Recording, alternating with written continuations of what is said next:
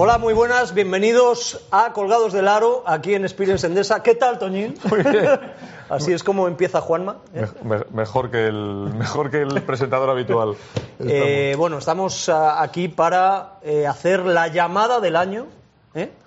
Tengo aquí un teléfono que no es mío, pero voy a saber utilizarlo para llamar al entrenador campeón de liga.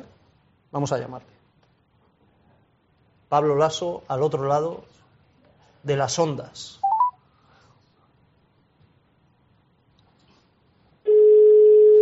Ahí estamos. Sí, Pablo, hola. ¿qué tal? Te llamamos de Colgados del Aro. Soy Antonio Miel. Estamos grabando ya, ¿eh? Te aviso. Ah, muy bien, para que no diga ninguna burrada. ¿no? Eso es, de eso se trata. Bueno, lo primero, felicidades, enhorabuena. ¿Qué tal? Muy bien, muy bien, contentos, un poco cansados, normal, pero bueno, con la sensación de, de que ha sido un año muy largo, muy difícil, pero bueno, la verdad que terminándolo así, terminamos, terminamos muy contentos y muy satisfechos. Claro, la, la ocasión merecía que estuviera el director aquí también para felicitarte y la ocasión nos ha obligado a que el presentador habitual, por exceso de emociones, eh, por la liga que habéis conquistado, no pueda estar aquí. bueno, es que, claro, yo entiendo que lo de Juanma, hombre, pues ya primero tiene que empezar a cuidarse un poco porque ya, tiene, ya tiene una edad. Los que ya vamos teniendo una edad hay que empezar a cuidarse. Y luego, pues oye, joder, han sido unos partidos muy emocionantes y joder, eso pasa factura. Juanma tiene que empezar a pensar ya así. Si me oyera, de pensar a este cabrito, pero bueno, yo tengo que decírselo por el bien de, por el bien personal. No, yo creo que también, Pablo, eh, el hecho de que te estés ahí acercando a Lolo y a Ferrandi le hace una especial ilusión a, a Juanma. aunque, aunque mira, la, la primera pregunta podría ser, eh, claro, eh, para, para alcanzar, porque he estado por curiosidad mirando y estuvieron 13 y 14 años, creo. Ferrandi 13 en sus tres etapas y Lolo 14, tú estás ahí por la mitad, por 7. Eh, Sí, ¿se, te, se te ha pasado rápido? ¿Se te ha hecho corto los 7 años? Pues te diría que sí, te diría que sí. Bueno, yo, a ver, el que me conoce sabe que el baloncesto es mi vida desde muy crío. Entonces, bueno, tengo mis momentos en los que se me hace largo, se me hace duro durante la temporada, viajes, bueno, pues todo esto. Pero yo tengo la sensación o la suerte que hago lo que me gusta. Entonces, eh, si te cuento lo que lo que estaba haciendo justo antes de que me llamarais, pues estaréis diciendo, "Ah, este está chalado. Eh, entonces, quieras o no, eh, descone- desconecto rápido y, y se me han pasado los siete años muy rápido, muy rápido, con muchas emociones, eh, días largos, eh, momentos muy buenos, momentos difíciles también, pero, pero tengo la sensación de que se me ha pasado rápido. Sí, sí, de hecho veo veo veo fotos mías de hace siete años y, y probablemente no tengo la sensación de que ha pasado tan rápido hasta que veo la foto y veo que tengo menos pelo, que lo tengo más blanco y que y que y que realmente físicamente me va pasando factura, bueno, como a todo hijo de vecino, la edad, pero lo que es el tiempo de entrenador, pues pues no he, no he tenido la sensación de que se de, de que ha sido un- una montaña, es decir, lo he disfrutado y, y, sí, sí, sí, se me ha pasado rápido. Pablo, soy el sexto hombre de Juanma Iturrea Toñín, que vengo aquí a, a suplir las, las debilidades físicas de, Juanma. Una pregunta, eh, ¿qué allá por el mes de diciembre, noviembre, diciembre, que tenías a, bueno, pues tenías a, a Jules lesionado, a, a Randolph con el hombro, a Cumming lesionado, en fin, que estabas con la plantilla bajo mínimos. Eh, ¿Con qué te hubieras conform- conformado? A nivel de títulos me refiero. Porque claro, luego, ahora pensar en lo que se ha conseguido con la perspectiva de aquel momento, pues bueno, es un temporadón de los, vamos, de- impresionante. Pero en aquel momento, sé que es una pregunta un poco difícil de. De contestar, pero ¿qué te hubieras confirmado? Bueno, pues si nos metemos en los playoffs de tal y ganamos la Copa y la final de Liga, con este panorama que tenemos, pues sería fantástico. Bueno, eh, sinceramente eh, casi nunca pienso así. O sea, yo no pienso. Hace un rato hablaba con un amigo mío y me decía, joder, lo, lo jodido va a ser el año que viene, porque claro, ¿cómo mejoras esto? Bueno, eh, yo nunca realmente pienso así. O sea, yo pienso que, bueno, obviamente estoy muy orgulloso, muy contento por los títulos, pero yo siempre pienso que al final el equipo tiene que llegar a dar un, máximo, un máximo, y, cuando tú estás satisfecho porque el equipo al máximo, bueno, pues yo tengo la suerte de entreno en un gran club, en un gran equipo, con grandísimos jugadores, y nunca pienso, bueno, pues me conformaría con esto, no, no, yo creo que tiene que ser casi al revés, ¿no? Nosotros en ningún momento dejamos de, creer esta frase que está hecho un poco famosa en nuestra temporada, nuestro, sobre todo en nuestros últimos dos meses, esa sensación de que nosotros nunca dejamos de creer. A principio de temporada, un amigo común nuestro dijo, vaya año nos espera, vamos a sufrir mucho, bueno, pues como todos. Eh, pero, pero sí es verdad que fue un momento difícil, que bueno, hubo un momento que teníamos hasta seis, siete tíos lesionados, eh, bueno, en plena batalla de Euroliga, sabiendo que, eh, bueno, pues en la liga vas bien, pero tienes la copa por medio, de que tendrás unos playoffs al final, pero siempre pensábamos, bueno, nosotros tenemos que seguir creciendo, seguir siendo mejores, eh, esta gente va a volver, ninguno se, ninguno se había muerto, o sea, la prueba la prueba es que Jules teníamos la confianza de que volvería para el final de temporada. entonces siempre pensábamos que, bueno, pues que cuando todo va mal, no siempre va a ir todo mal, algo irá bien. Entonces, no éramos muy derrotistas, fíjate, derrotistas a la pregunta que tú me has dicho. Bueno, pues a ver si entramos en el playoff. Bueno, pues a ver, no, para nosotros eran metas que queríamos conseguir y a partir de ahí ser competitivos. Eso, pues, pues, el primer partido del Panathinaikos que nos que nos crujen allí y bueno y estuvimos muy mal y aceptamos que estuvimos mal y, y queríamos hacer entender al equipo que no que no éramos así que no habíamos sido nosotros bueno, luego ganamos a Panathinaikos tres partidos seguidos, dificilísimos. Creo que la entrada de Yulai fue clave. Eh, pero siempre con la sensación de, de, vamos a ser nosotros. O sea, no, no dejarnos nada por el camino. Y si ganamos, ganamos. y perdemos, perdemos. Pero esta sensación siempre la intento transmitir al equipo. Y en ese sentido los chicos lo han hecho, lo han hecho magnífico. Yo creo que también la llegada de, de Eddie, que, que en el momento pues más difícil, porque se nos había lesionado Gustavo, se había lesionado Randolph, Trey estaba en Estados Unidos con el problema de su madre. Bueno, llegó un momento en el que sí es verdad que había días que íbamos a entrenar y decimos, bueno, eh, subimos a Garuma de la cantera para poder hacer 10 o qué. bueno, pues era un momento en el que nosotros muchas veces nos hemos tenido que ir reinventando durante la temporada, pero nunca con la sensación respondiendo a tu pregunta de, bueno, vamos a hacer esto, que esto ya, esto ya es suficiente. No, al contrario, siempre hemos sabido que, bueno, pues que de todo lo, entre comillas, malo que nos iba pasando, pues algo bueno llegaría, ¿no? Y, pienso que el equipo, muchos jugadores han dado pasos adelante que nos han, que nos han permitido, bueno, pues ser competitivos hasta el final. Y, bueno, y ahora que ves los resultados, pues estar muy, muy contentos, al hilo de lo que dices, Pablo, el tópico este, la frase de no hay mal que por bien no venga, en lo de las lesiones en una plantilla como esta y un equipo con estas exigencias, ¿tiene su punto bueno en cuanto a la administración emocional de, los jugadores y de la plantilla en un año tan largo? Bueno, a ver, nosotros hemos intentado que, tuviera ese punto bueno por el que tú me preguntas. O sea, hemos intentado, bueno, pues pues hacer entender a que chicos que probablemente eh, pues no tenían por qué tener esa presión la han sabido coger desde el principio. Hablo hasta del más joven, de Radonchik. Pues probablemente Radonchik, si el otro día mirábamos los minutos, ha jugado más de 300 minutos en el Real Madrid esta temporada. Bueno, probablemente ese principio de temporada de Radonchik va a jugar todo eso, va a ser titular en Euroliga en partidos, en Liga CB, que ha jugado los playoffs. Eh, Justo ha jugado más de 500 minutos. Bueno, nosotros lo que sí sabíamos es que necesitábamos una una rotación larga de jugadores, nos hemos ido a 83 partidos, lleva hoy, o compararlo, que no tiene prácticamente comparación, porque es diferente a la NBA, bueno, pues hemos visto equipos que han sufrido lesiones y que han seguido siendo eh, competitivos siempre, que han llegado, bueno, pues el caso de Boston, ¿no? que ha perdido a tres de los cuatro o cinco de los titulares y, siempre ha sido competitivo, ha salido, entre comillas, reinvertándose y creciendo jugadores. Nosotros hemos mantenido un poco esa misma idea, la sensación de, bueno, hay otros jugadores que van, que, pueden no darte lo que, lo que te da otro que está lesionado, pero que, bueno, que vas a tener que, adaptarte a, lo que pueden hacer ellos, que también es, son muchas cosas buenas, ¿no? Entonces hemos intentado, por responderte a la pregunta, que lo que tú has dicho fuera una realidad. A veces esto no es fácil porque puedes entrar en el en, el humano desconsuelo de oh, es que claro es que no tenemos esto no tenemos lo otro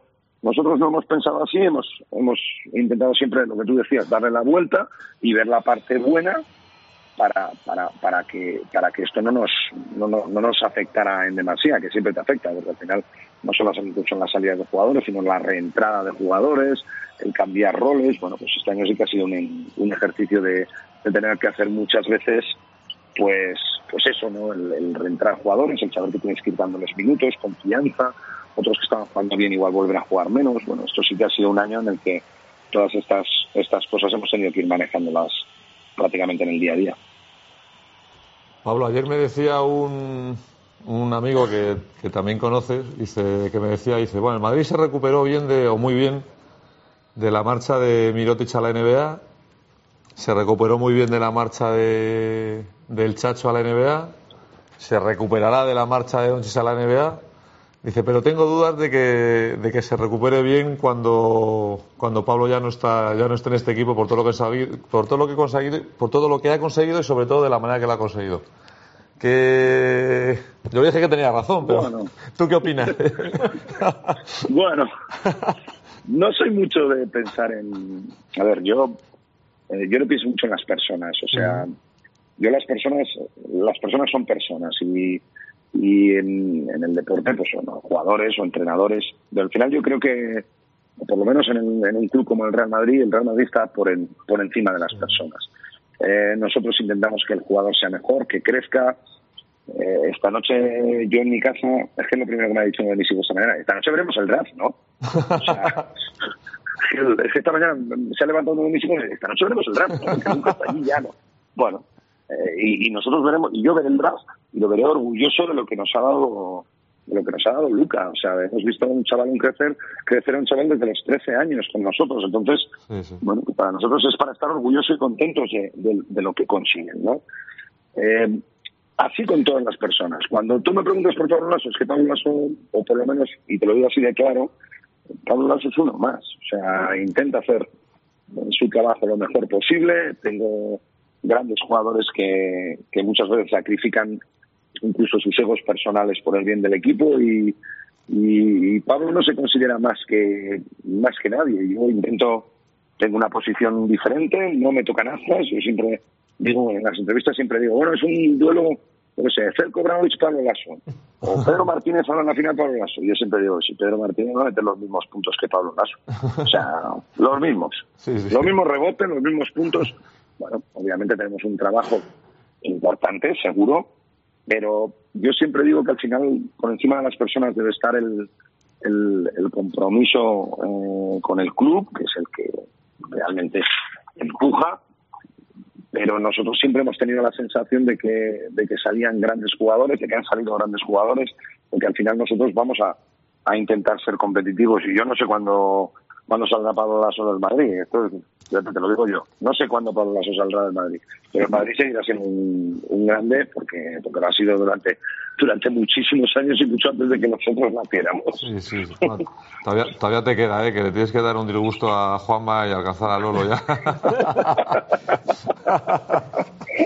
o sea que eh, deduzco por lo que has dicho, Pablo, que eh, aunque luego cuando digan, si en algún momento dicen no, Pablo Lasso, ¿quién? En, Estados Unidos, por ejemplo. Pablo Lasso, ¿quién es? No, el entrenador de Doncic, ¿no? Imagínate que dicen eso, el que entrenó a Doncic, ¿no? Dentro de unos años, primero no te va a molestar, pero luego, claro, se va a poder contestar con, con tu palmarés a toda esa gente, pero tú vas a llevar eso con, con orgullo, ¿no?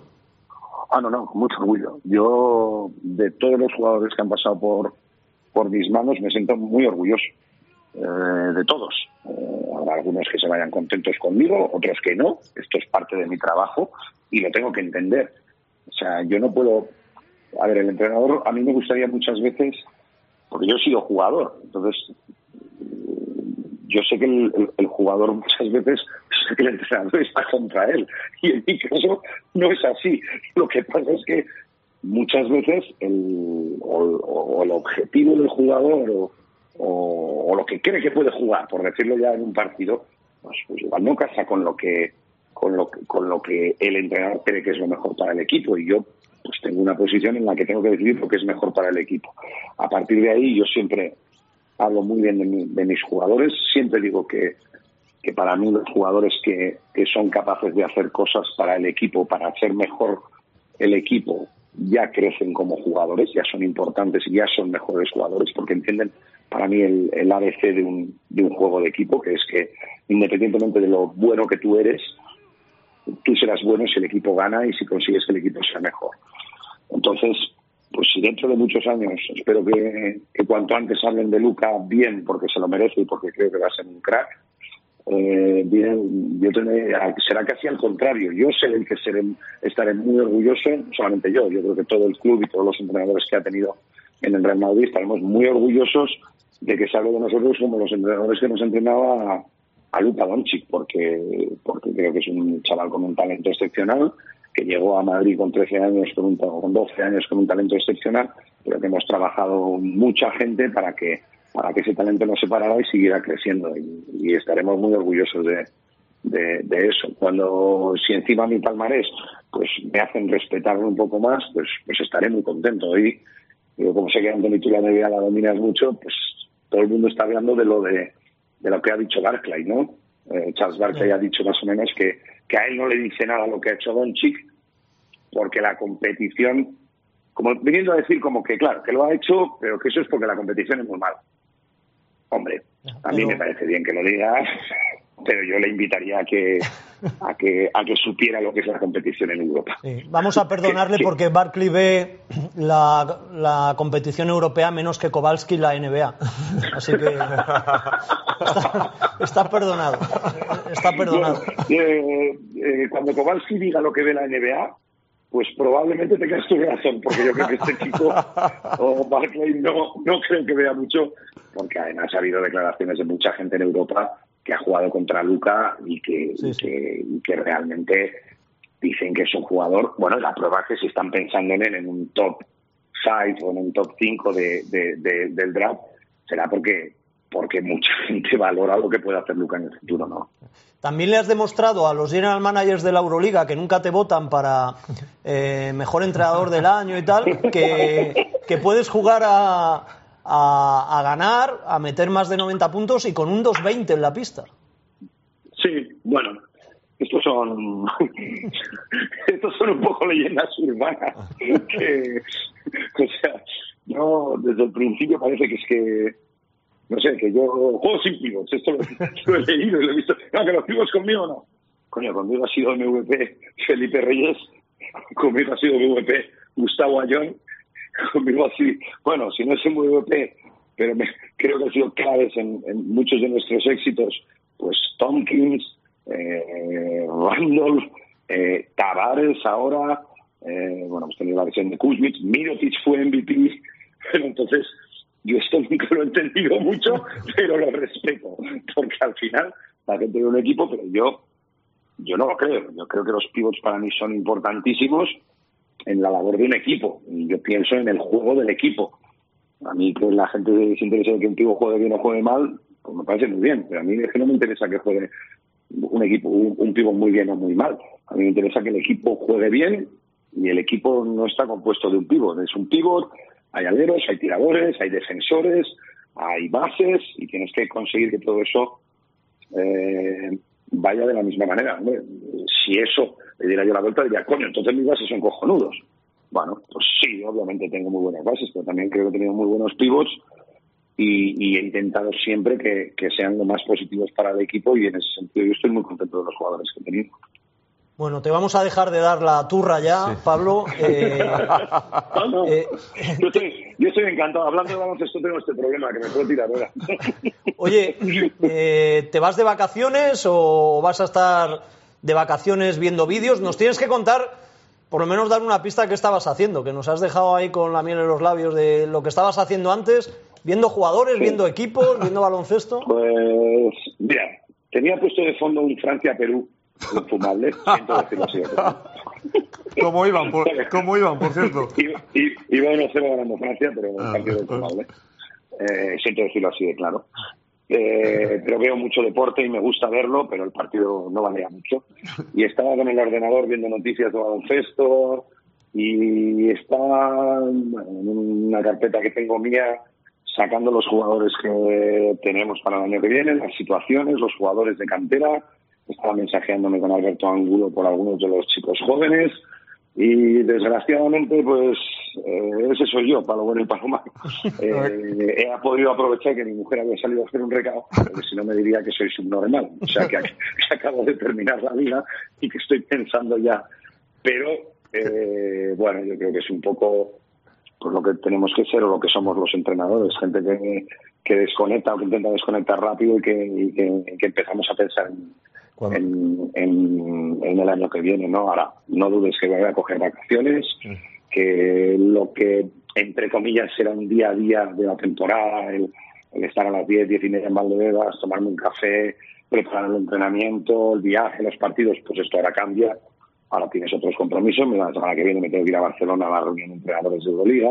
A mí esto no es lo que más me gusta, pero sé que lo tengo que hacer, es parte de mi trabajo. Eh, Luego estaré en Madrid unos días, tranquilo. Eh, quiero irme a Estados Unidos con la familia, pasar también unos días allí. Bueno, eh, me gusta más la playa que la montaña. Bueno, ya estoy diciendo mucho, estoy diciendo mucho. Pero, pero es un poco, y sí, sí, es verdad que, que luego en este tiempo pues suelo verme, suelo verme las finales de Alemania, las finales de la UTV, las finales de Grecia, las finales de Italia, bueno, en esos ratos en los que no me estoy viendo una serie, que también me gusta mucho ver series, eh, pues me veo, me veo baloncesto que normalmente, bueno, pues me vale para, para actualizarte, voy a algún campeonato de estos sub-18 de Europa, sub-20, bueno, Estoy agotado, Pablo. Sí, sí. Estamos estresados ya. Pues, ima- pues imagínate que eso para mí es vacaciones. Sí, nuestro, nuestra jornada laboral eh, es menos estresante que tus vacaciones. pues, no, yo lo que digo siempre es que al final tengo la suerte que, que- que trabajo en algo que a mí me gusta, me apasiona. Pues, soy un poco chapas, siempre digo que soy un poco chapas con esto de baloncesto, lo he sido toda mi vida, pero pero bueno, también encuentro mis momentos para desconectar, me gusta estar con los amigos, eh, poder salir a cenar, el no tener, lo que te digo, esa sensación del día a día de eh, a las que Valdebebas, de viaje a Rusia, de mañana juego en Murcia. Bueno, eh, para mí eso, pues también, entre comillas, tenía ganas de terminar la temporada y, y no tener esa ese estrés, si, si me apuras, del horario, pero para mí es difícil desconectar durante el verano totalmente. O sea, que igual, igual hubieras preferido tener el equipo menos hecho para la temporada que viene para tener un poquito más de ambientillo en verano. Claro, ahora tienes el equipo ya con dos retos lo tienes hecho ya, tienes poca tensión. Bueno, hombre, nosotros, nos- nosotros no es, no es un gran secreto, nosotros sabemos que el baloncesto es continuo, no somos un equipo que, que seamos de, de veranos electrizantes, intentamos mantener una base eh, que ya lleva años con nosotros y a partir de ahí vamos buscando las piezas que creemos que, que, que pueden ir encajando y esto no es una cuestión de levantarte una mañana voy a fichar a este tío, no, esto es algo que vas haciendo en el en el tiempo, incluso durante la temporada, y creo que ahí tengo, bueno, pues tengo dos personas que, que son muy importantes, que son Alberto Herreros y Juan Carlos Sánchez, que, que, que son los que se mueven por detrás para, para, para que el equipo siga siendo siempre competitivo y, y, y reconocible, algo que digo siempre que me gusta mucho que digan de, mi- de mis equipos. Bueno, Pablo, pues nada, que reiterarte la, la enhorabuena, eh, que trates de, de descansar como tú solo sabes. y, y nada, que, que nos veremos la temporada que viene, eh, para, Claro que sí. claro, para debatir Claro un poco sobre, sobre los nuevos, que van a ser pocos, pero ya trataremos de pincharte un poco con la Muy bien, temporada que viene. seguro, seguro y encantado. Un fuerte abrazo, ¿eh? Muchas gracias. Un abrazo. Muchas gracias, Pablo. Muchas Gracias. gracias. Y recuerdo, recuerdo- recuerdos a Juanma. Sí, hombre, Ah, sí, claro se lo sí. daremos, se lo daremos. Muchas gracias. Un abrazo. Un Un abrazo. abrazo, Pablo. Chao, chao.